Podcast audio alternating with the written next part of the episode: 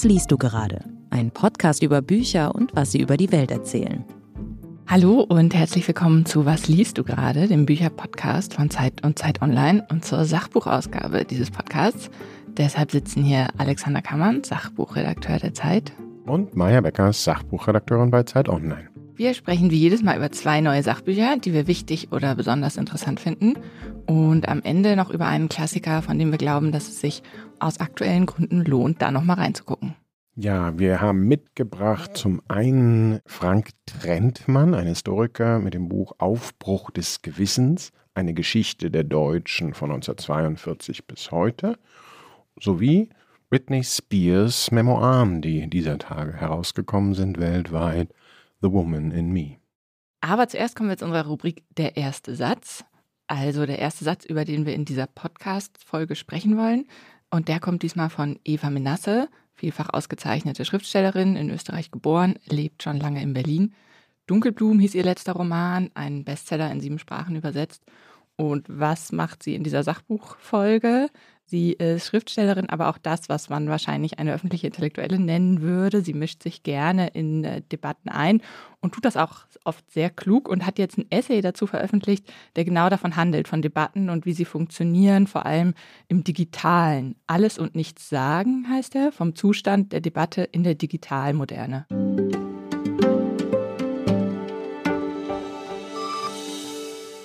Der erste Satz. In einer Hyperinflation von Meinungen kann die Einzelmeinung nur in Richtung Moral aufgewertet werden. Sie will dann viel mehr als bloße Meinung sein, nämlich ein moralischer Imperativ. Meinung wird zum Ausdruck dessen, was getan werden muss. Ja, in dem Buch stehen einige Sätze, die man, glaube ich, mal genauer diskutieren könnte. Und das ist einer davon. Und erstmal kommt einem dieses Phänomen, finde ich, sehr bekannt vor, dass in so einem Schwall von Meinungen die Meinung, die sich durchsetzen will oder gehört werden will, sich so ein bisschen aufblasen muss und das dann oft moralisch macht. Also ich musste zum Beispiel sofort dran denken, wenn äh, über Talkshows auf Twitter diskutiert wurde oder so, weil das so ein Moment ist, wo so ganz viele Meinungen äh, zusammenkommen. Also nicht nur von irgendwie fünf Diskutanten im Fernsehen, sondern dann auch äh, sozusagen von allen online. Und da merkt man dann oft, dass der Tweet oder Twitter gibt's jetzt nicht mehr so richtig, äh, der Post, äh, der dann viel rumgereicht wird, einer ist, der mit Empörung arbeitet, der sagt, das, was da gesagt wurde, dieser eine sagt, das geht gar nicht. Deswegen kam mir das Phänomen erstmal direkt bekannt vor, äh, dieses, also in der Hyperinflation der Meinungen wertet sich eine Meinung sozusagen durch Moral auf und das äh, ist dann so ein bisschen ja, das ist äh, fiel, fiel mir bei dem Zitat eben auch auf, dass damit ein so, so ein ganz grundsätzliches Phänomen da plötzlich gefasst wird, wo man denkt, aha, das ist vielleicht wirklich was Neues, was Interessantes. Und diese Frage nach der Moral, die wir alle so plötzlich mit uns führen, wo man jetzt auch sagen könnte, man könnte denselben Satz ja als Zitat auch bilden mit dem Satz ja mit einer besonders klugen Beobachtung oder einer gut kluge Analyse ja. oder so. Ne? Ja. Und das entspricht halt nicht der äh, Realität, sondern man äh, versucht tatsächlich äh, sehr oft, so wie mir scheint, mit bestimmten Positionen und Festsetzungen, so wie Dinge sind oder so ist das und es geht nicht anders und so weiter, in Debatten einzugreifen. Die Person geht nicht mehr oder das geht gar nicht oder so, also so als Argument. Und das durchzieht schon verschiedene, sagen wir mal, soziale Medien eigentlich im weiteren Sinne als Debatte. Das ist ja. für mich ein Phänomen erstmal, ja. Ja, ich glaube, es ist ein Phänomen, aber eins, was ich nicht unwidersprochen stehen lassen würde, weil ich finde, es stimmt nicht ganz, dass eine Einzelmeinung, so wie sie sagt, nur in Richtung Moral aufgewertet werden kann. Gerade online, finde ich, wird sie das oft eher durch einen Witz. Dadurch, dass sie witzig ist oder eine Pointe hat, besonders originell ist, das sind dann oft die Meinungen, die sich gerade online die gerade online eher Verbreitung finden. Mhm. Ja, dieses stimmt, dieses Phänomen, dass man halt ein bisschen, genau, diese originalitätsgetriebene äh, Idee, dass man halt damit Punkte macht, indem man auch nochmal ein bisschen was sehr äh, Lustiges oder was, sagen wir mal, Subversives formuliert. Das funktioniert natürlich auch gut. Trotzdem habe ich den Eindruck, dass man die eigene Position dadurch jetzt auch nicht unbedingt in der Sache stärkt, eigentlich mit dem Witz. Mhm. Das ist so ein bisschen so, man, mhm. wie stärkt, also kommt immer auf man den kommt Sprech weit, aber vielleicht nicht. Ja, man, oder welchen Sprechmodus mhm. will ich, mit welchem Modus bin ich jetzt gerade aufgestanden? Und äh, wenn man tatsächlich ein Argument für äh, weiß ich nicht, für mehr oder weniger Flüchtlinge, für mehr oder weniger Rüstungsausgaben oder sowas macht, dann braucht man quasi quasi eigentlich keinen Joke an der Stelle, sondern da will man dann schon irgendwie eine Setzung machen und das funktioniert oft, indem man so eine Bewertung irgendwie macht. Klar, die Frage ist, inwieweit Moral überhaupt nee, abgesehen davon, was es dann ist im Einzelfall, aber die Frage, ob das überhaupt ein argumentativer Kosmos ist, von dem man, den man auch schon immer hatte eigentlich. Ja, ja also so das wäre eigentlich mein Hauptproblem mit diesem Satz, ehrlich ja. gesagt, so zu tun, als sei Meinung früher frei von Moral gewesen. Mhm, also mhm, so mhm. einfach ließ sich das ja noch nie trennen. Mhm. Sie sagt ja tatsächlich in diesem ganzen Buch, der sich tatsächlich voller äh, sehr lustiger und sehr schöner Beobachtungen findet, muss ich sagen, das ist tatsächlich ein, also ein Essaybuch einer Schriftstellerin, die, wie man es vom, vom Genre eben ja manchmal also hat bei Schriftstellern, ja, also auch die ein bisschen gesellschaftlicher ticken, die legen dann äh, vielleicht irgendwann mal tatsächlich einen Essayband vor. Und sie hat es offenbar getrieben und es war ihr äh, offenbar sehr wichtig, dazu etwa was zu sagen. Und ich glaube, die Diagnose, die ja viele immer in den Medien haben, es wird schärfere Debatten, es gibt äh, härtere Auseinandersetzungen und woher kommt das alles? Da ist sie, glaube ich, in diesem guten, alten, ehrwürdigen Genre der Kulturkritik äh, gelandet, also wo man tatsächlich das sehr stark mit technischen Veränderungen kurzschließt. Internet hat etwas verändert mit mhm. uns allen. Und da kann man natürlich sagen, so what? Was ist jetzt daran neu? Das haben wir schon in vielen, vielen Artikeln äh, mhm. Gelesen und auch, auch von, sie zitiert ja auch sehr viele Internet-Skeptiker äh, oder Theoretiker, die das quasi auch so ein bisschen durchformen.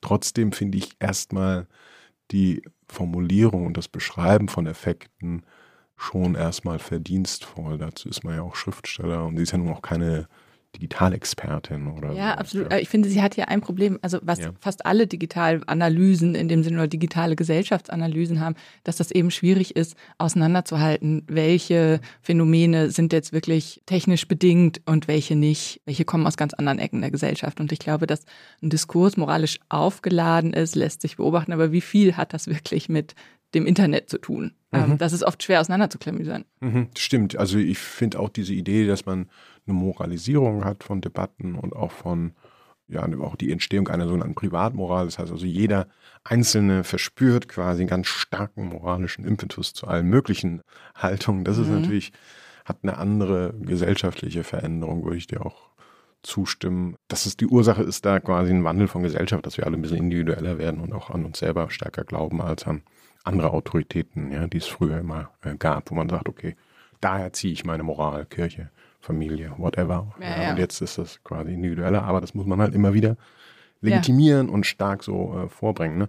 Trotzdem finde ich diesen Satz, sie hat irgendwo gesagt, alle agieren anders als vor 15 Jahren. Mhm. So, egal ob Rechtsanwälte, Mütter, Kinder, äh, jeder Beruf, ja. Mhm. Und das fand ich schon auch wieder nochmal eine Idee, äh, dass das, das hat wieder was mit dem Digitalen dann auch. Ich finde, diese, die, so ganz kann man das Medium nicht weglassen, weil das auch Rückkopplungen hat. Also Menschen, die, sage ich mal, Fernsehen oder Zeitungen lesen, sind auch andere geworden mhm. zu ihren Eltern, die noch kein Fernsehen oder Zeitung gelesen haben, jetzt klar. historisch gesehen. Ja, also ein bisschen klar. hat das natürlich schon auch, äh, das Medium hat schon stark, starke äh, Folgen auch, ja. Ja, klar in dem Sinne, aus so einer beobachtenden Perspektive, finde ich das auch sehr, äh, sehr lesenswert, auch wenn man nicht mit jedem Satz genau. so mitgeht, aber einfach diese ja. Phänomene äh, zu beobachten, ist schon sehr scharf. Ja, ja, also sind da lauter Episoden drin, die dann irgendwie äh, äh, interessant ist, wie man selber damit umgeht, plötzlich so konfrontiert zu sein im Alltag mit Vorwürfen oder so, und man sich selber, so hat sie eigentlich sehr schön beschrieben, ja. Und es ist, geht ja auch darum, dass man die, also die Gegenmeinung, ja, also wenn man quasi eine Meinung moralisch auflädt, dann ist natürlich automatisch jede Gegenmeinung schon eigentlich eine grundsätzliche Attacke. Ja, ja, ja. also das ist schon äh, interessant. Das ist keine andere Meinung, sondern eine andere Agenda. Genau, andere Agenda und dann hat man auch das Recht, quasi den anderen abzuqualifizieren als jemanden, der jetzt nun wirklich tagtäglich an der Vernichtung der Welt arbeitet, bloß weil er ja. irgendwie nicht äh, Veganer geworden ist. Ja, weil dann, naja, so, aber das, das halte ich für Gerücht. Also das wird immer als Beispiel bemüht. Ich habe noch nie so einen, äh, so einen äh, missionarischen Veganer getroffen. ah, müssen wir mal mit Greta sprechen hier irgendwann, wie sie das so sieht. Ja. Werbung. Ein Aufeinandertreffen von Aktivismus und Poesie. Das sind die Geschichten von Diane Oliver einer bisher fehlenden Stimme im Literaturkanon des 20. Jahrhunderts. Die 22-Jährige ist in den 60ern bei einem Motorradunfall ums Leben gekommen. Ihre bewegenden Geschichten, ein Ausdruck der damaligen Bürgerrechtsbewegung, werden nun endlich veröffentlicht. Nachbarn, ein Buch, auf das die Welt 60 Jahre warten musste. Ab sofort erhältlich.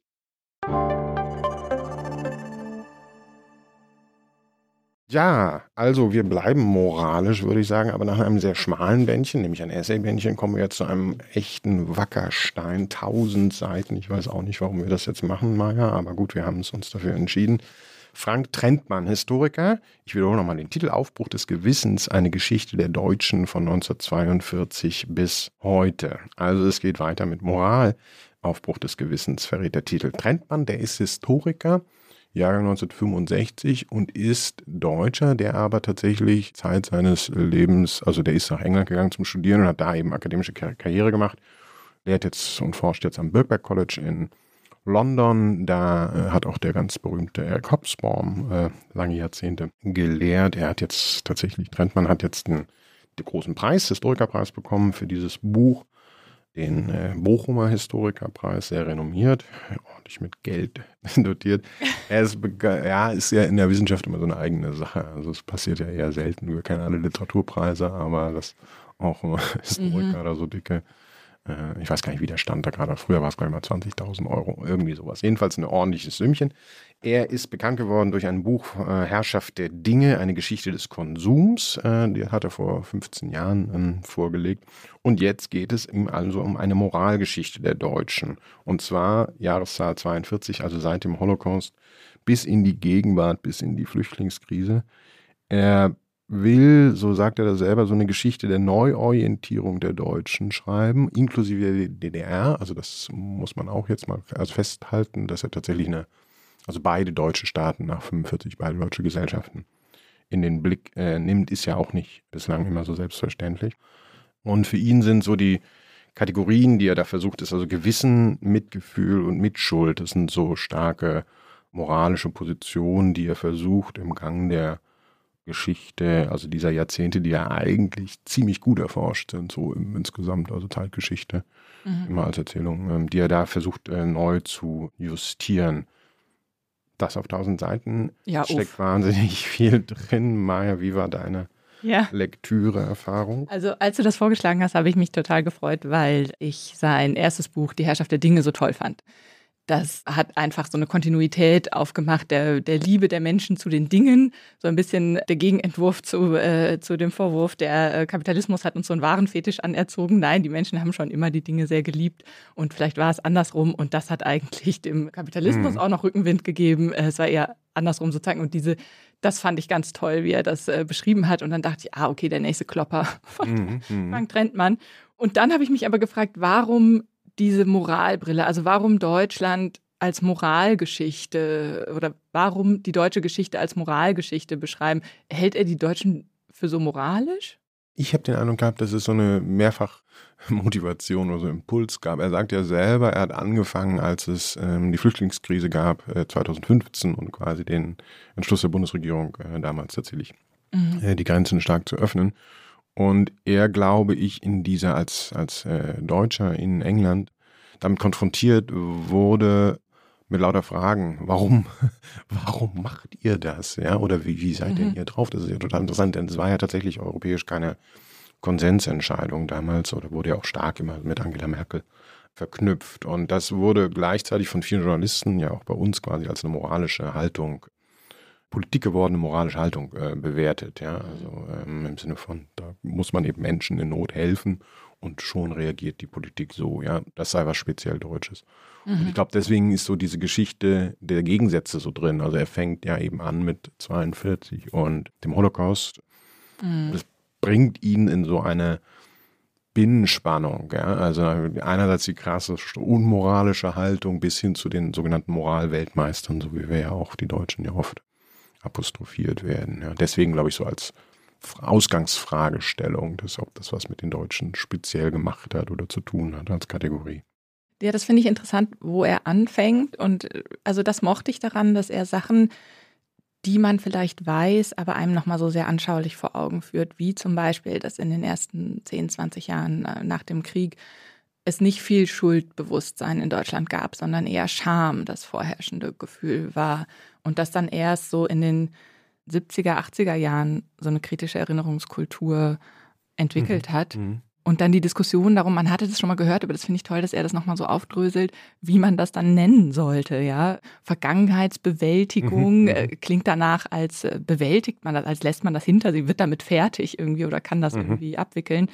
Wie sich dann der Begriff Aufarbeitung durchgesetzt hat, auch nach einem Vortrag, äh, später als Essay veröffentlicht von äh, Adorno, Aufarbeitung der Vergangenheit, sich dann der Begriff so durchgesetzt hat. Mhm, genau, und der wird ja wiederum äh, lustigerweise von einigen Leuten auch ironisch persifliert. Das ist auch wieder so ein typisch deutscher Begriff eigentlich sein, den Adorno da gemacht hat, nämlich Aufarbeitung. Das klingt auch schon so nach Durcharbeiten mhm. anstrengend mhm. und wahnsinnig schwer, das Ganze. Man schuftet da ganz schön herum mit der Vergangenheit. Ja.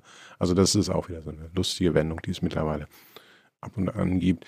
Ja, mhm. ich finde auch, er hat ähm, in diesem Buch, man muss ja sagen, es ist so ein bisschen zwittrig, ja, weil es ist schon eine klassische Erzählung, so von vorne, also von, von, von Ursache, Wirkung und von vorne nach hinten, also ganz ein klarer Zeitstrahl, ja, das war in den 40er Jahren, das in den 50ern und so entwickelt sich das bis heute. Mhm. Und es wird auch viel deutsche Geschichte ja vermittelt. Also es geht, das ist so ein bisschen mein Problem dabei, die eigentliche Frage mit, wo, an welcher Stelle irgendwas moralisch kodiert war oder moralische Ursachen hatte für Entscheidungen und gesellschaftlichen Wandel, da ist er manchmal ein bisschen dünn eigentlich, finde ich. Da ja, schreibt er eine Geschichte so der Deutschen oder der Moral? Das ja, genau, du, ja, ja, das ist die Frage. Also ich habe auch ein bisschen den Eindruck, er kann sich da nicht so ganz entscheiden, was er eben auf alle Fälle, glaube ich, machen will.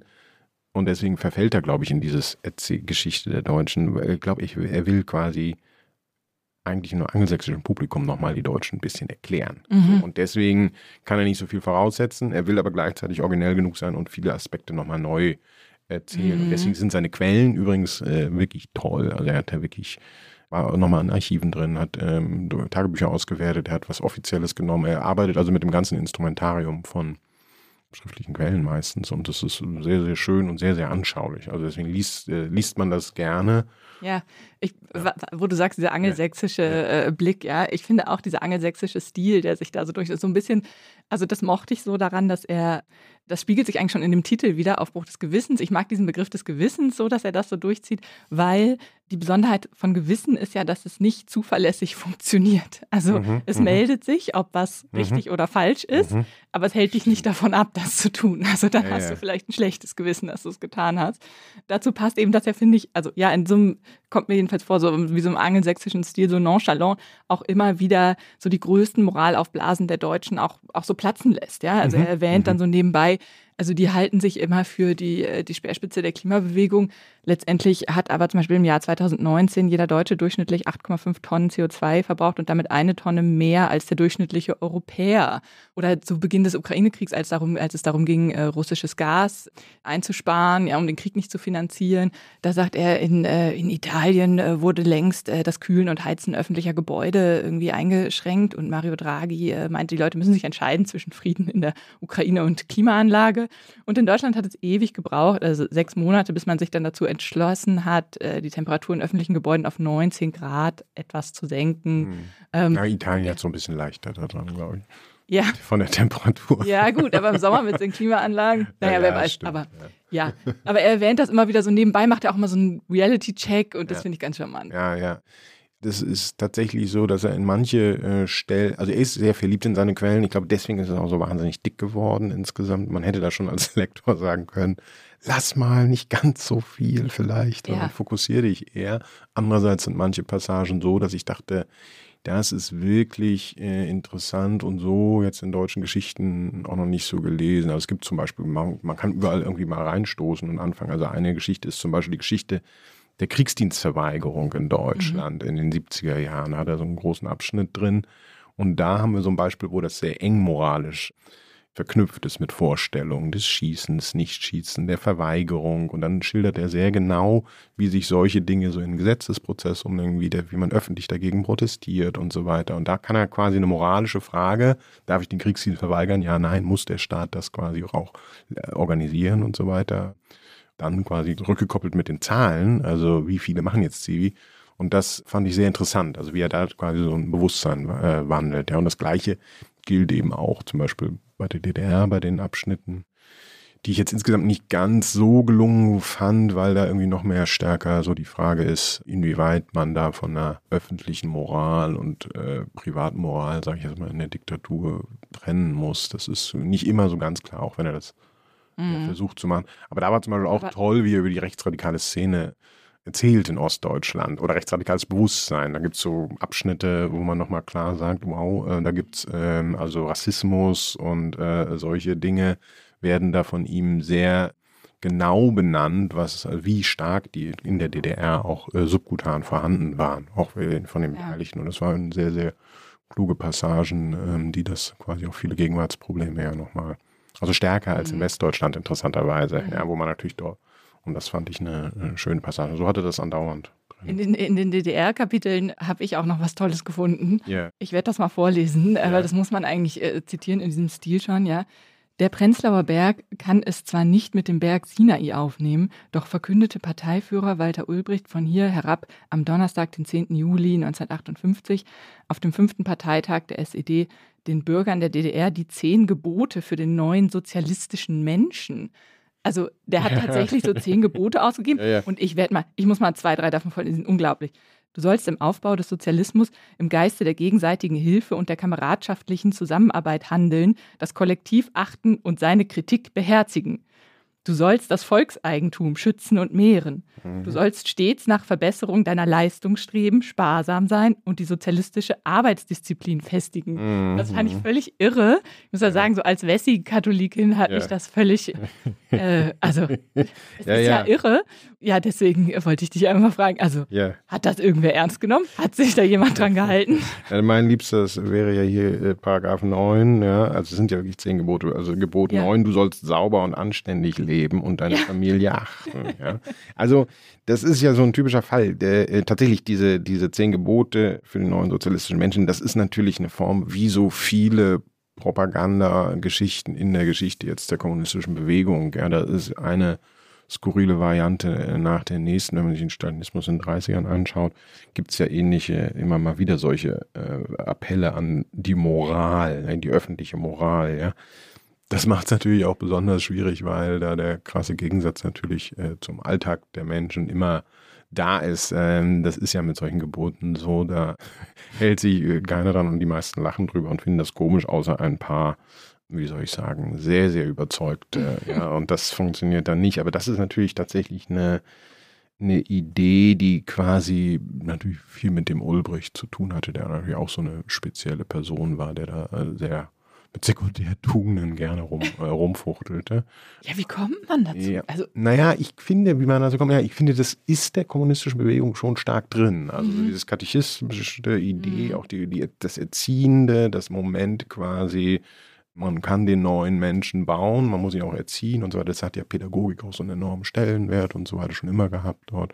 Also dass man das Menschenmaterial auch ordentlich formen kann, äh, sollte auch, das war eben schon äh, wichtig. Ne? Aber das traf natürlich auch eine Bevölkerung, die, äh, sagen wir mal, das natürlich eher skurril äh, findet und mhm. im Zweifelsfall eher dann auch in weiten Teilen auch westliche Werte hatte, dank Wirtschaftswunder und Konsum, was man im Westen so beobachten konnte. Ja? Also dagegen mhm. hat die, sagen wir mal, die sozialistische Moral nicht viel viel ausgerichtet. Ja, deswegen muss man sagen, äh, ist selbst in der späten DDR ja da nicht mehr viel von die Rede. Ja, also das haben, da hat man auch selber schnell eingesehen, dass das nicht so richtig ähm, funktionierte. Ja. Aber das ist so ein typisches Beispiel. Nun, das ist auch so ein Beispiel, aber wo man halt so sieht, vielleicht müsste er da wieder genauer einsteigen, eben wie du fragst, ne? wie kommt das, woher kommt das, woher kommen solche Ideen und das macht er dann nicht mhm. so ganz. Ja. Also mhm. so, er bleibt dann manchmal eben so ein bisschen illustrativ bei diesen Sachen. Ja. Ja, und das ist bemerkenswert, wenn man denkt, wie dick dieses Buch ist. Also, ja. ähm, ich habe ehrlich gesagt, ja. ja, also mir war es ein bisschen zu viel und dafür zu wenig, von dem, was ich eben erwähnt habe, diesen Vergleichen vielleicht mit dem Ausland. Das wäre ja, wichtig also, gewesen, ja. Genau, das finde ich oft sehr mhm. illustrativ, mhm. wenn das mhm. kommt. Mhm. Und ich hätte es mir schmaler und so zugespitzter auf sowas vielleicht mhm. gewünscht, ja. Ja, man muss einfach, glaube ich, dann zurück, äh, ja, dieses Vergleichen, das stimmt, da hast du völlig recht, das wäre wär völlig interessant gewesen, also wie man das mit französischer Gesellschaft oder englischer Gesellschaft vergleichen kann, im gleichen Zeitraum, ja.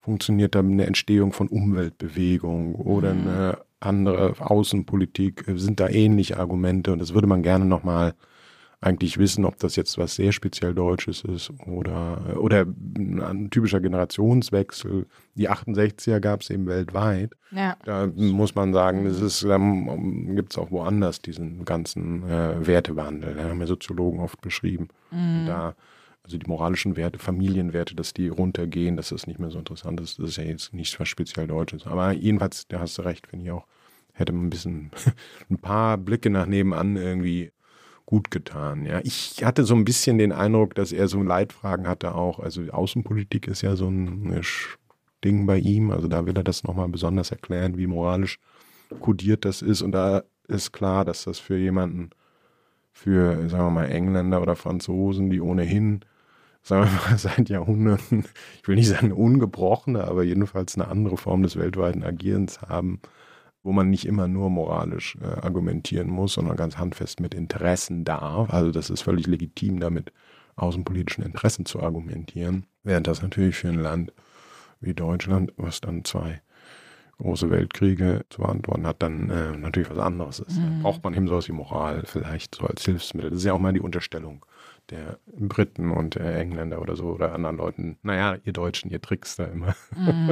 so ein bisschen rum, ihr meint, ihr, redet ja. von Moral, aber in Wahrheit meint ihr Interessen oder so. Aber ich mm. fand mhm. zum Beispiel auch bei der Umweltpolitik das genauso, wo ich dachte, er sagt auch die Umweltdiskurse und so wie wir sie heute kennen, ist es ja auch so mit Klimawandel und so, äh, ist ja sehr moralisch, geht ja immer um die Rettung der Welt und so solche Fragen.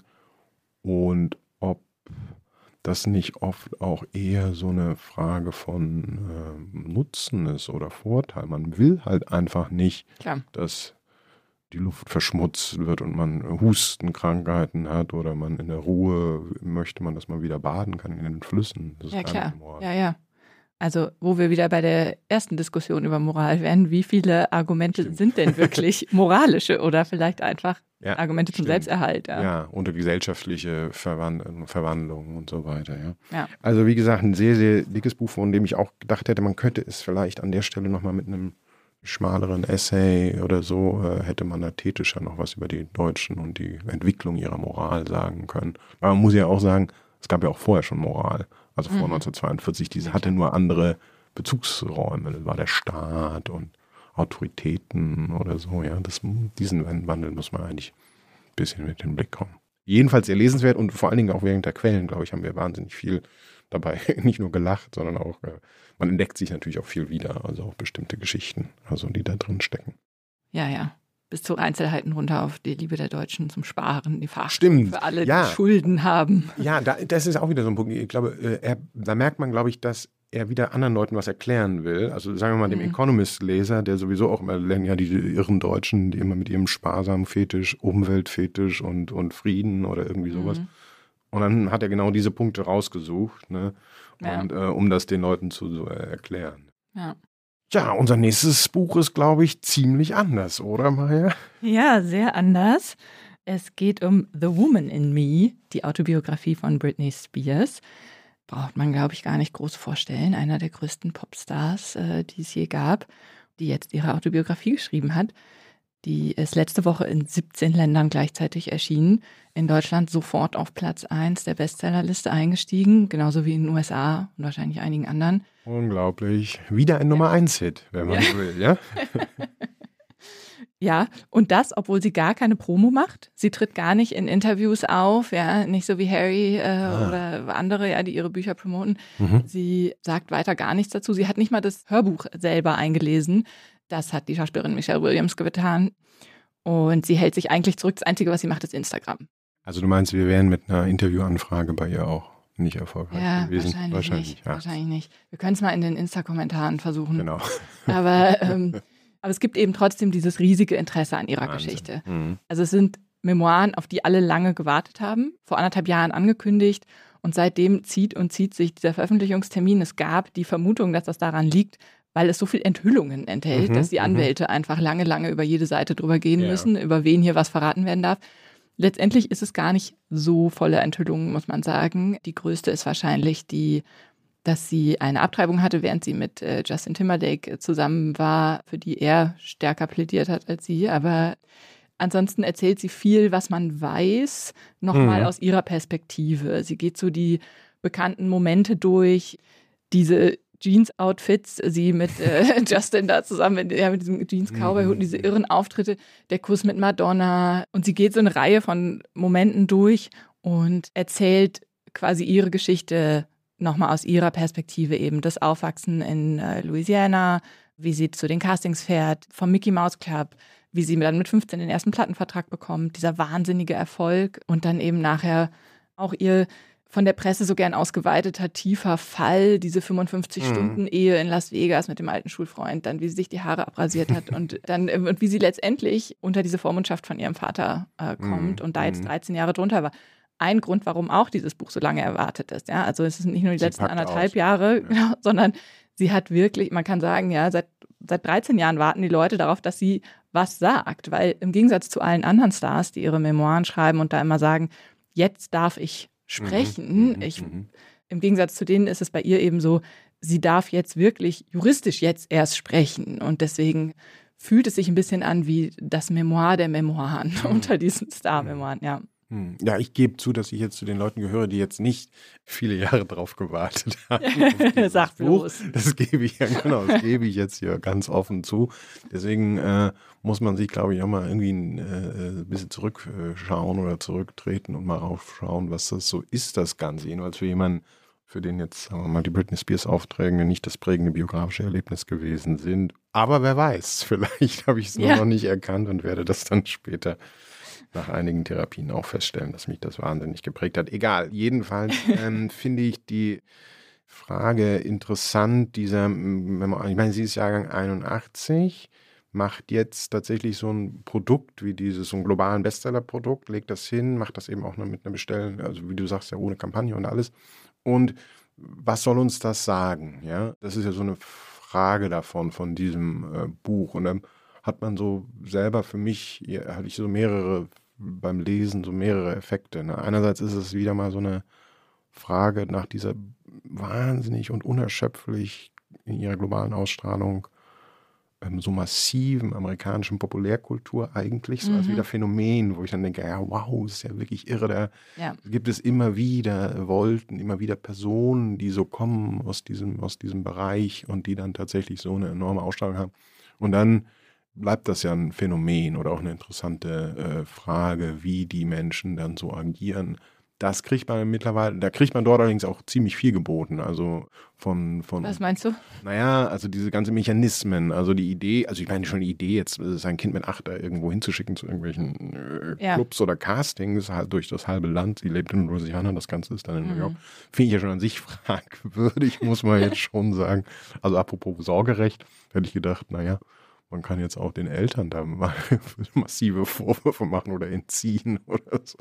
Äh, warum schleppt man seine Kinder in solche, in ja. solche Showcastings oder so? Aber das, das ist so ein bisschen, also das ist auch ein Phänomen, also was da also sehr verbreitet ist, gerade unter Familien, die ärmer sind, auch so wie ihre, die hm. schon wissen, sie können die Kinder nicht aufs College schicken, die werden eben früh auch zu sowas geschickt oder da mhm. gefördert mhm. für, als Hoffnung mhm. auf Aufstieg auch. Ja. Mhm. ja, was irgendwie schade ist die ganze Zeit, man möchte ja auch gerne wissen, okay, ich bin jetzt, sie ist Musikstar, sie will auch gerne früh immer tanzen, das schreibt sie ja auch, tanzen mhm. und singen, das ist ihr wirklich ein und alles, seit sie drei oder vier ist. Das ist das Einzige, wo sie sich sicher fühlt in dieser Familie, der Vater Alkoholiker. Ähm. Ja, ja, die Mutter äh, flößt ihr mit 13 auch Daikiri ein, also ich weiß nicht, ob die Mutter da jetzt so viel, ja, ja, ich will jetzt nicht den Vater verteidigen, aber die Mutter, also so toll ist es jetzt auch nicht mit, mit 13 nee. zusammen mit der äh, äh, White Russian, mit der Tochter White Russian zu trinken. Egal, gut. Ich finde, nur schade ist, dass man so wenig, also grundsätzlich so wenig erfährt eigentlich über die musikalischen oder die künstlerische Frage. Ja? Also, mhm. äh, aber ja, weil ich immer wissen, ja. wie, warum will ich tanzen, was will ich machen, wer will ich sein, so als Künstlerin, was sind meine Vorbilder und so weiter. Ja, Sie trifft natürlich dann immer mal Mariah Carey oder, oder Madonna daneben, aber da kommt, springt irgendwie wenig rüber in diesem Buch. Mhm. Also überhaupt eigentlich gar nicht. Die sie unendlich bewundert. Sie bleibt auch so dieses genau. Kind aus den Südstaaten, das ja. sich wundert, dass plötzlich Robin Williams hinter ihr im Aufzug steht und einen mhm. Witz macht oder mhm. ähm, ja. wie selbstbewusst Madonna ist. So ja. ist sie nie gewesen. Ich glaube aber, dass dieses, also man erfährt so ein paar Musikdetails. Also mhm. lustig fand ich zum Beispiel, dass sie vor der Aufnahme von Baby One More Time extra lange aufgeblieben mhm. ist, mhm. äh, weil sie Tainted Love gehört hat die ganze Zeit und auch so eine raue Stimme haben wollte und dann also völlig übermüdet da ankam, um so rau singen zu können. Und äh, so ein paar künstlerische Details erfährt man, aber nicht viel. Aber das ist glaube ich, bei ihr auch, bei ihr klafft das auch so bezeichnend auseinander, sozusagen, also ihre Musik und das wahnsinnige Interesse an ihrer Person. Also sie war von Anfang an jemand, der sozusagen auch als auch wenn das im Pop immer so ist, dass die Pose, ja, wie es immer heißt, irgendwie so zentral ist, ist es bei ihr so wahnsinnig wichtig gewesen, die Person, ja, wie sie da wie sie befragt wurde als Teenager, also hin aufs Intimste, ob sie noch Jungfrau ist und dies und das. Ja, also wirklich unfassbar das Interesse an dieser Person, dieser Aufbau als irgendwie mhm. American Darling und dann später dieser tiefe Fall. Ich glaube, was die Leute meistens an ihr faszinierend finden, ist eben diese Geschichte fast mehr als, äh, dass sie ihre Songs mhm. kennen. Ja, das ist für mich so komisch, weil man merkt ja schon, also das, was sie spiegelt, dass sie an bestimmte sehr gute oder interessante Produzenten kommt und dann halt auch in sehr jungen Jahren. Und ich frage mich dann immer gut, was wittern die Leute dann in dieser Frau? Sehen die dann oder in diesem Mädchen, ist das dann quasi tatsächlich eine Künstlerin, die sich entwickeln soll? Ja, so? Mhm. Oder entwickeln die eine von sehr, sehr vielen hunderten äh, Frauen, die halt ein gutes kommerzielles Objekt sind? Denn da kann mich viel draus noch kommen, so, ja. Also dieses Moment, da wird man von jemandem anders gemacht mhm. geschaffen. Im Gegensatz zu dem, was will ich selber eigentlich sein? Das ist so eine Spannung, wo ich denke, da erfahre ich ja leider sehr, sehr wenig. Also da kommt immer rüber, dass sie natürlich sehr, sehr gerne so auftritt mit 17, 18.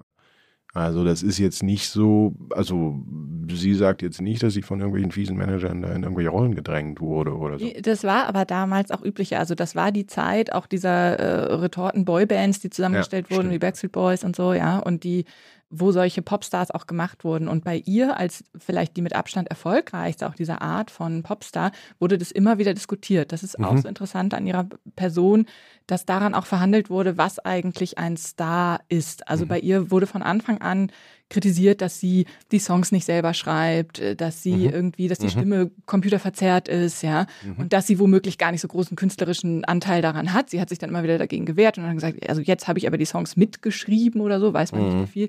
Aber daran wurde immer diskutiert, darf sie sich dann überhaupt Sängerin nennen? Sie hat sich selber irgendwann dann Entertainer oder Performerin genannt. Das war mhm. dann eher der Begriff, ja, den man dafür gefunden hat.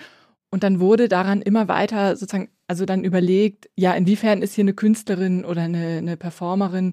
Sie hat in ihren Songs das auch immer wieder selber verhandelt. Also mhm. dann hat sie irgendwie diesen Song gehabt, Lucky, der von einem einsamen Star äh, handelte, die nachts allein in ihre Kissen weint und eigentlich ganz unglücklich ist und hat sozusagen diese das Außen und das Innen hinter den Kulissen immer wieder verhandelt oder in Circles sagt sie All Eyes on Me und verhandelt diese auch diese Paparazzi-Sachen und es wurde immer sozusagen mitgedacht, dass sie ein Star ist, der eine Show auflegt und wie zeitgemäß diese Show noch ist. Weil was während ihrer Karriere auch passierte, ist, dass dieses Authentizitätsideal so aufstieg, wo sie dann plötzlich auch eine alte Welt von gemachten Show-Popstar darstellte, so der nicht mehr so richtig da reinpasste. Mhm. Und das ist eigentlich ganz interessant, weil sie das bis heute durch diese Vormundschaft wurde das noch verstärkt, weil sie jetzt, als wäre sie, sie beschreibt das auch selber, irgendwie 13 Jahre als hätte sie da unter einem Stein gelebt oder so, also als wäre sie äh, so raus gewesen aus der Welt, kommt sie jetzt wie so ein UFO aus diesen Nullerjahren im Heute auch wieder an und steht auch so ein bisschen verwundert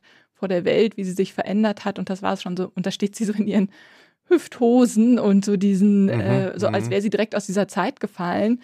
Und das war aber auch schon während ihrer Karriere so, dass das irgendwie veraltet wirkte und aus einer anderen Zeit und das macht aber, glaube ich, für viele, die ihre Karriere so verfolgt haben, auch so interessant, dieses Buch jetzt zu lesen, weil, weil man an ihrem Fall so beobachten kann, wie sich die Welt verändert hat. Also was vor 13 Jahren oder mittlerweile 15, wie das passieren konnte, dass diese Vormundschaft, in, also dass mhm. diese Vormundschaft ergriff und wie anders heute über sie auch gesprochen wird und Popstars wie sie, vor allem weibliche Popstars, weil man ja als Publikum auch dabei war dessen, was damals passiert. Also wenn sie schreibt, irgendwie, die, die, ich wurde in Interviews zuerst gefragt, ich muss dich zu deinen Brüsten fragen oder so, dann sind das ja Sachen, denen die meisten von uns sozusagen also beigewohnt haben als Publikum. Mhm, mhm, mhm. und das ist so interessant an diesen Büchern, also überhaupt an diesen Star-Memoiren, finde ich, aus dieser Zeit kommen ja viele, Pamela Anderson, Paris Hilton etc. und, und Britney, dass das nicht nur eine Selbsterzählung dieser Stars ist, sondern auch immer eine Selbsterzählung oder Selbstbeobachtung auch des Publikums. Ja. Und das ist eine spezielle Art der Rückschau, die dieses Publikum auch auf sich selber macht und auf die Art, wie es in den 90ern und Nullerjahren zuging. Und dafür hat die Anthropologin Shannon Lee Dorr, die einmal den Begriff der kritischen Nostalgie geprägt, dass sie sagt, das ist eine Nostalgie, es ist ein Zurückschauen, aber ein kritisches, ja, also wie nicht früher war alles besser, früher war alles schlechter, so ungefähr. Und dass das so eine spezielle Art der Rückschau ist, die uns diese Star-Memoiren auch so mhm. bieten. Diese Zeit damals, wie war das und wie anders, aber auch wie besser ist es jetzt. Es ist auch so eine Art Grusel und dann mhm. aber auch hat es so einen Wohlfühlfaktor. Ach, die Zeiten sind vorbei auch. Mhm. Sind sie das? Sind sie das? Ja, das kann man sich ernsthaft fragen. Ich finde, ich glaube, an der Stelle muss man nochmal über diese Opferfrage reden, weil ich meine, ist es schon eine Frage, dass sie sich natürlich mit den Memoiren ja auch zu einer Art Opfer, das ist ja auch eine Opfererzählung. Also man ist Opfer von Familien, Opfer letztlich auch von der Erzählung. Aber man hat sich auch daraus gekämpft. Man das kämpft sich raus und ist die ganze Zeit auch immer sowieso immer irgendwie dann doch man selber, auch wenn man säuft oder wenn man ein paranormales Erlebnis in der Wüste von Arizona hat mit einer Freundin zusammen, wenn sie da durchführen und die, die Aliens um sich spürt. Ja? ja? Also man hat da so, also diese, dieser Wechsel, ja, das finde ich dann, und da muss ich natürlich schon sagen, klar, Opfererzählung äh, ist jetzt immer ein bisschen billig materialistisch zu kommen und dann auf den weiß ich nicht, auf die Steuererklärung zu gucken oder den Kontoauszug von Britney Spears, ob das immer dann so ganz so hinhaut, ja. Also naja. finde ich, ja, kann man, ist natürlich legitim und so weiter. Allerdings finde ich quasi die Geschichten, die sie hingelegt hat, ja, muss man ja objektiv so sagen, die sie selber auch in dem Sinne peinlich findet, sind aber trotzdem ja selbstbestimmte Irrsinnsgeschichten zum Teil. Was das meinst du? Naja, ich meine, diese ganze Las Vegas-Nummer Hochzeit oder da, die sie da irgendwie so schnell ja. hingelegt hat für 55 Stunden, wie du sagst, oder diese ganzen Geschichten, ja gut, also da kann sie jetzt auch nicht sagen, so what, ich vertraue dir jetzt mal. Universal äh, Label, also irgendwie ja, so, ja. so, eine Firma an oder irgendwie so. Ich finde so manchmal, glaube ich, sie ist auf ihre Art und Weise eben auch ein bisschen äh, ja beschränkt eigentlich in der Form. Na, na, na. Also, ja, ja. naja, sie ist halt keine Madonna, will ich damit sagen, die sich quasi immer wieder neu erfindet und die ja auch wirklich auch allerhärtesten äh, Verhältnissen kam. Ganz einfach und so weiter. Ja. Naja, aber sie hat eben auch eine ganz andere Geschichte. Und ich finde diese Vormundschaft, also das beschreibt sie ja auch immer wieder, wie das auch dazu beiträgt, wie sie immer unsicherer wird und so eine Art von Regression einsetzt, wenn du nicht mal mehr Auto fahren darfst, nicht bestimmen darfst, was du isst darfst nicht mal einen Kaffee trinken, was das macht mit dir 13 Jahre lang. So, und das, sie sagt immer, sie ist eigentlich wie Benjamin Button, sie wird immer jünger irgendwie. Ja. Und das merkt man auch diesen teilweise verrückten Instagram-Auftritt an, ja, dass Gut. da ein sehr kindliche.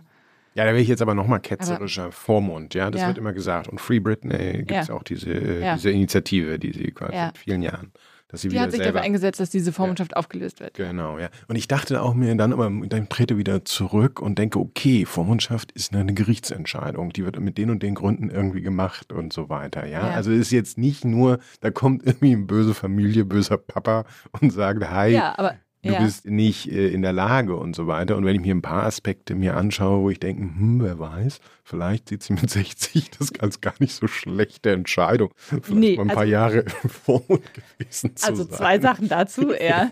Was hat sie denn so Schlimmes verbrochen? Also sie sagt auch selber, also männliche Popstars werfen Fernseher aus dem Fenster. Ich habe mir die Haare abrasiert. Irgendwie, wie kommt man dazu, plötzlich zu entscheiden, dass ich eine Gefahr für mich und andere bin? Also die Gründe dahinter, die kennt man jetzt nicht alle, aber die kann man schon in Frage stellen, weil so eine Vormundschaft dieser Art ist eigentlich für Leute, die dement sind, die nicht mehr äh, Entscheidungen treffen kann. Und hier ist jemand offenbar hochfunktional, äh, produziert ja, Alben und steht in Las Vegas dreimal die Woche auf der Bühne.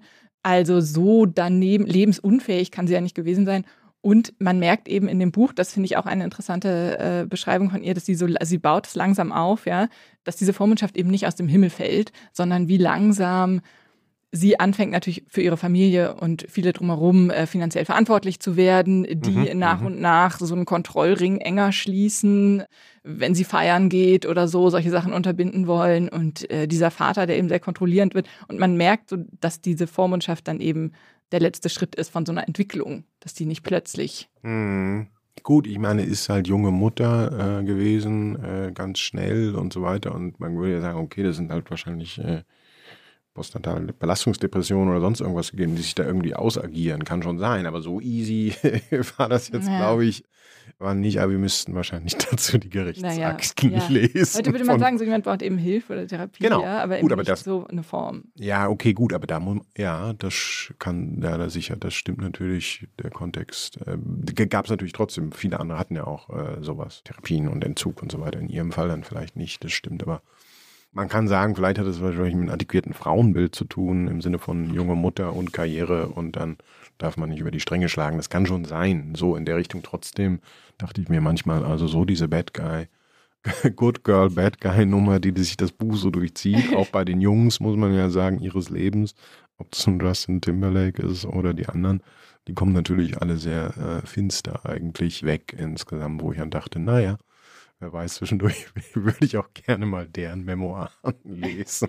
da musst du, glaube ich, nicht dran, lang drauf warten. Ja? Also Kevin kampiert bestimmt schon vor Simon Schuster, bis der da einen Vertrag kriegt. Ähm, der der äh, setzt sich ja auch gerne in Interviews und so und hat, äh, glaube ich, ja. Ja, trotzdem, aber stell, stell, dir mal vor, ich meine, sie hat nun zwei äh, Söhne, ja, also ähm, wie alt sind die jetzt? 17, 19, 18? Ich weiß es nicht, aber ich, ich frage ich frag mich immer, eine Grundsatzerfahrung von Memoiren. Ne? Wie viel packt mhm. man aus? Was will ich wissen? Was soll ich tun? Und jetzt weiß wieder jeder in dem, also in diesem schwierigen Alter von 17 und 19 werden die Armen darauf angesprochen, was ihre Mama da so alles schreibt. Ich weiß es nicht. Ich finde es immer so ein bisschen. Aber es ist eine Grund, Grundsatzfrage an Promi äh, und davon aus, auspacken. Was kann ich mit anderen ja, und da packt machen. sie sehr viel weniger aus als andere Stars. Also in diesen, äh, mhm. äh, dieses Genre der, der Star-Memoiren ist ja mittlerweile, oder das Tell-All-Buch, wie man dann mhm. in Amerika sagt, also wo jetzt alles gesagt wird, ist so wichtig, ist so ein Statussymbol geworden äh, mhm. unter Stars, dass du dir, du musst der Menge schon irgendwas geben, mhm. Sozusagen. Mhm. Und weil du auf Social Media schon so viel auspackst, mhm. musst du hier sozusagen auch noch einen drauflegen. Und das ist so wichtig geworden. Du musst dir überlegen, dosiert, was du rausgibst. Und dann macht sie noch viel weniger als mhm als stimmt, andere. Stimmt, wir hatten ja in diesem ähm, Jahr den Elliot Page, glaube ich, auch als, ja. als großes ähm, Memoir von dem Schauspieler.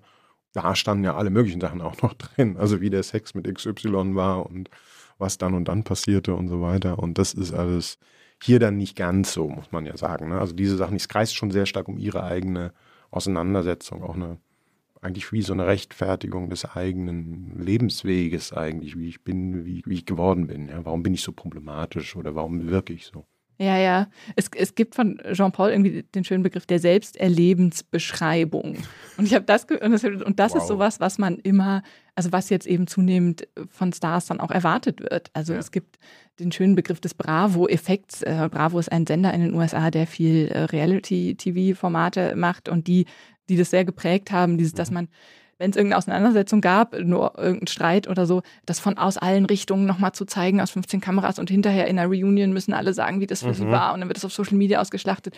Und dass das, so eigentlich so wie beim Fußball oder so, ja, wenn so ein Tor nochmal aus allen Richtungen irgendwie in Slow Motion und dass dieser Effekt, dieser Bravo-Effekt sich in den letzten zehn Jahren auf andere Stars ausgeweitet hat. Also dass unser Blick auf Stars sich verändert hat, dahingehend, dass alle Stars jetzt Reality-Stars sind und man mhm. ständig mhm. wissen will, wie sich jede jemand guckt mal grimmig auf eine Preisverleihung oder so mhm. und man will sofort wissen, wie hast du das erlebt? Warum? Und äh, ja, also da hat sich in den letzten zehn Jahren auch unser Blick drauf sehr verändert und dann, dann ja, Sind, will man eben diese Selbsterlebensbeschreibungen. Ja. Sehr, sehr komische Entwicklungen zugegeben. Deswegen fand ich einen Satz so schön bei ihr.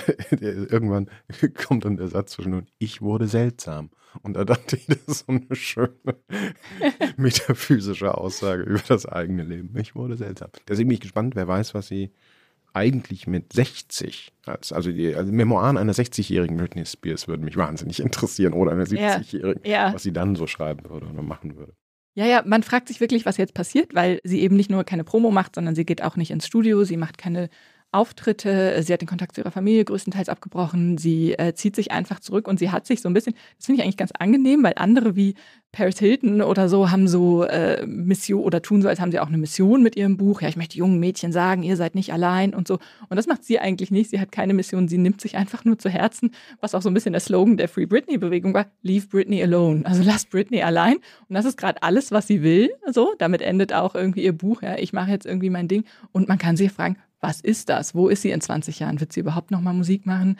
Sie hat aber angedeutet, darauf kannst du dich dann vielleicht freuen, in einem Instagram-Post, der mittlerweile gelöscht ist, dass es vielleicht nochmal ein zweites Buch geben wird. Yes. Ah, okay. Ja. Gut. Die vielen, vielen Käufer werden vielleicht da jetzt ihr Übriges tun, dass es ja. da irgendwann mal ein zweites Buch gibt. Nummer eins auch auf der deutschen Sachbuchbestenliste, gerade Britney Spears. Werbung. Nach der Freund und was fehlt dir? kommt nun der neue Roman von Bestsellerautorin Sigrid Nunez. Darin geht es um die Geschichte einer Frau, einem jungen Studenten und einem wunderschönen Papagei. Berührend schreibt Nunez darüber, was passiert, wenn Fremde sich einander ihr Herz öffnen. Die Verletzlichen. Ein Roman über Nähe und Innigkeit in unwegbaren Zeiten, sowie die Kunst des Schreibens. Ab sofort im Handel.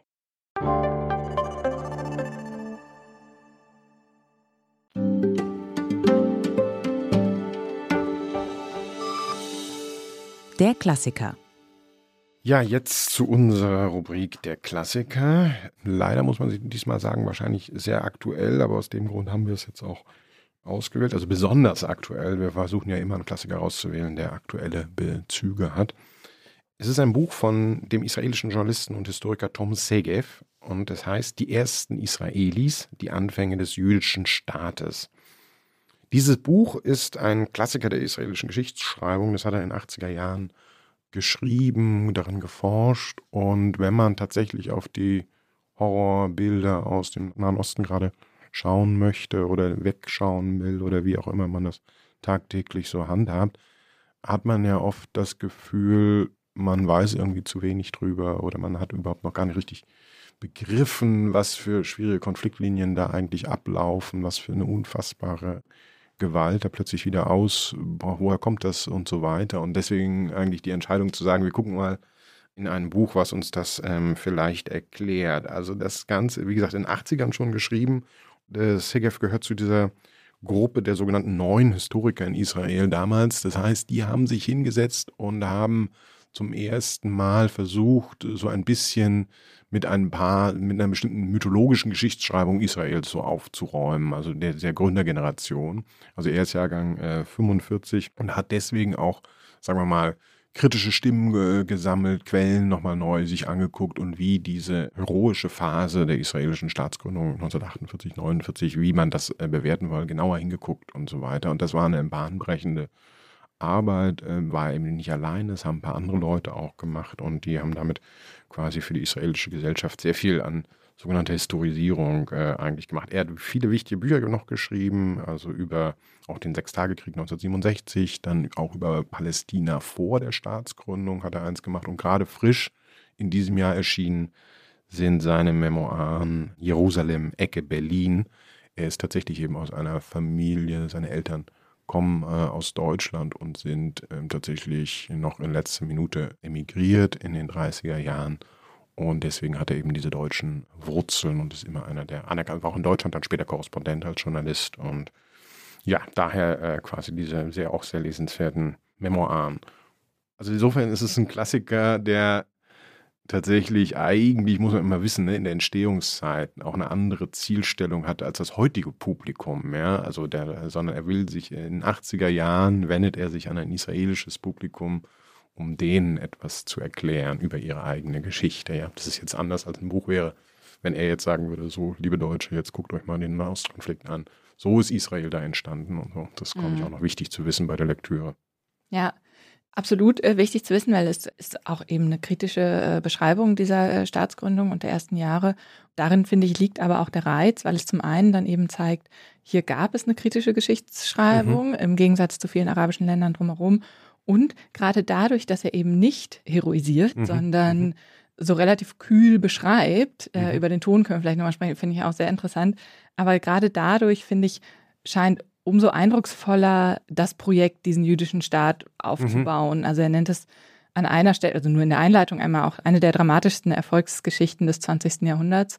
Das kommt du, gerade durch diese kritische und nüchterne Beschreibung wunderbar raus, ja, wie, wie die Israelis da innerhalb von Jahrzehnten nur aus der Wüste irgendwie diese Staat, diesen Staat gestampft haben, mit Universitäten, mit äh, demokratischen Institutionen, mit mhm. einem mit einem Lebensstandard auf teilweise europäischem Niveau. Das ist schon beeindruckend, wie das mhm. angefangen hat und da die ersten Jahre, wie sich das entwickelt hat. Mhm. Also er steigt eben richtig auch rein in diese Gründungsphase eigentlich, also diese ganz seltsame Mischung aus, es leben schon sehr lange Araber und Juden quasi gemeinsam in diesem Gebiet Palästina, also schon Anfang des Jahrhunderts mit der zionistischen Bewegung.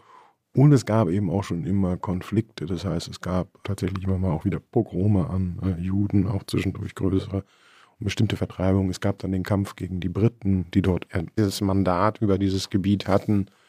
Und also immer diese seltsame Spannungsverhältnis und was dann kulminierte äh, in dem UNO-Beschluss über die Teilung Palästinas. Das heißt also, es gibt dann den arabischen Staat für die Palästinenser und die den äh, jüdischen Staat, der dann gleich aber dann sofort äh, in diese Gewalt mündete, weil tatsächlich die Palästinenser sich sofort angefangen haben, da quasi diesen ähm, Krieg zu beginnen und dann im Gefolge dessen die ähm, äh, also arabischen Staaten dann auch eingegriffen haben mit eigenen Interessen und das ist quasi diese Geburtskrieg dieses Unabhängigkeitskrieges. Ja? Also man hat sofort diese äh, Mischung aus Nicht-Akzeptanz, dann den Kampf drum, dann halt diese seltsamen Allianzen, die so gebildet werden, mal da, mal dort, dann die internationale Gemeinschaft, die sagt, da liefern keine Waffen hin und tatsächlich dann den sehr, sehr schnellen äh, Sieg der Israelis, die dann eben deswegen das eigene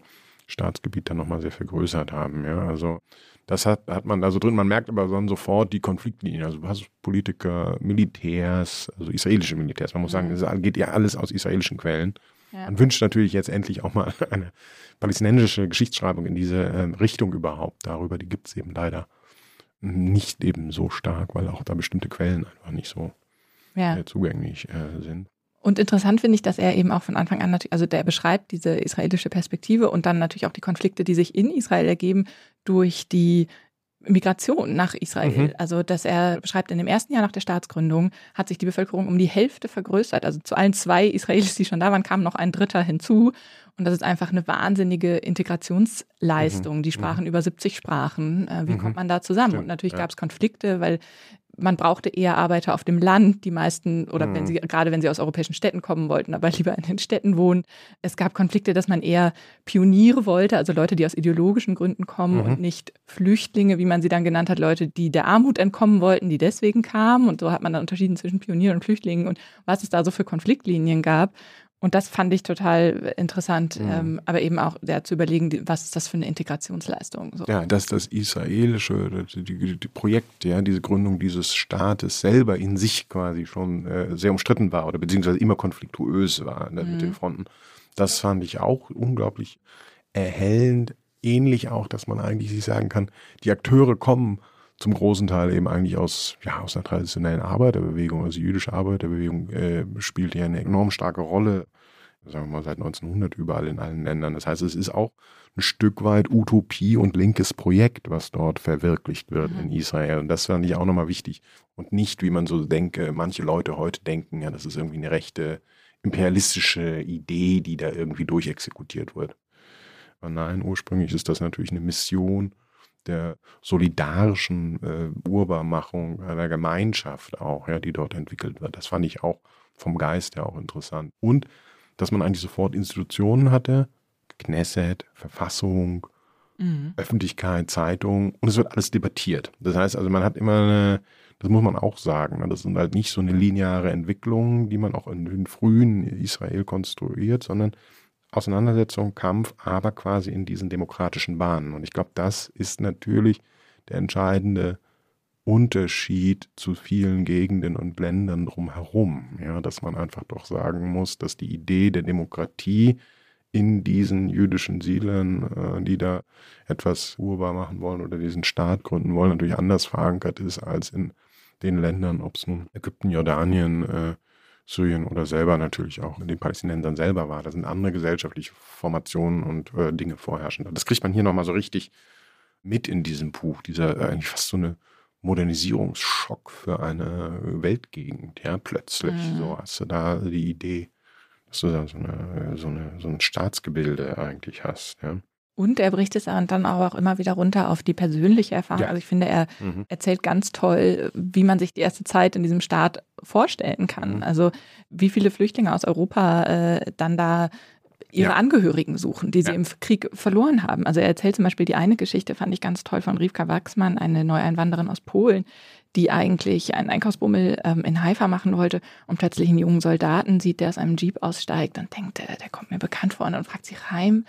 Reim ist ihr Sohn, den sie seit acht Jahren nicht gesehen mhm, hat. Äh, mhm. Das letzte Mal als 14-Jähriger ähm, und acht Jahre hatten sie sich nicht gesehen. Das letzte Mal, als er 14 war und sie war eben davon ausgegangen, dass er im Holocaust umgekommen war. Und mhm. äh, jetzt trifft sie ihn da auf der Straße in mhm. Israel wieder. Und das war so ein Fall, der hat auch da Schlagzeilen gemacht, ähm, weil die meisten sich natürlich nicht zufällig wieder getroffen haben, sondern per Suchanzeigen äh, dann mhm. versucht haben, ausfindig zu machen.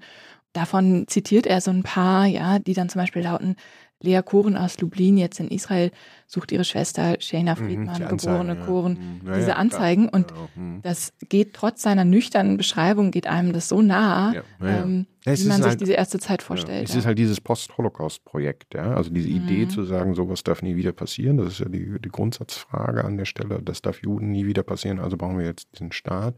Und dass das gleichzeitig eben auch für eine Masse der Leute auch so funktioniert als Idee. Ja. Mhm. Du sagst nochmal der Stil, ich glaube, das ist eigentlich der entscheidende Punkt. Ne? Man hat hier, ich habe mich immer gefragt, äh, wie würde Segev das heute schreiben oder jemand anderes, mhm. also der Stil.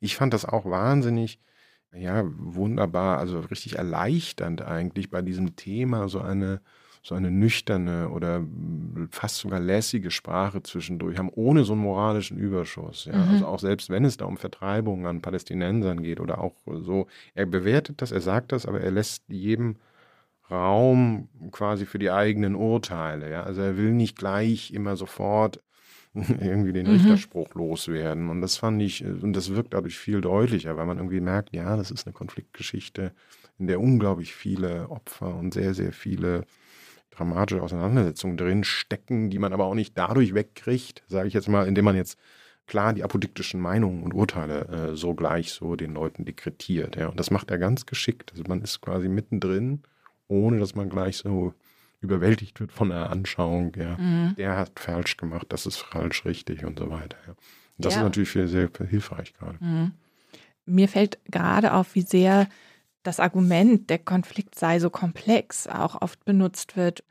Also als so eine Art Nebelkerze auch, um sich mhm. weniger zu positionieren und so. Und ich finde, man kann sich auch dieser, das ist aber auch eine Komplexität, der man sich auch mal stellen kann, ja. um da zu einem genaueren Bild zu kommen. Und ähm, ja. dafür ist Sergej vielleicht ein guter Anfang. Sehr guter Buch, Tom Sergej, die ersten Israelis.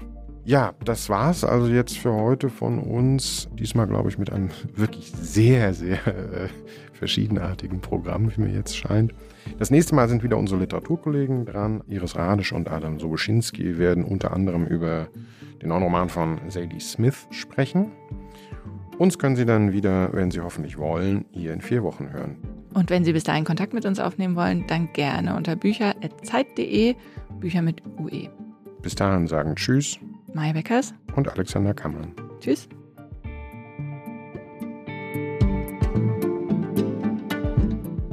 Was liest du gerade ist ein Podcast von Zeit und Zeit Online, produziert von Pool Artists.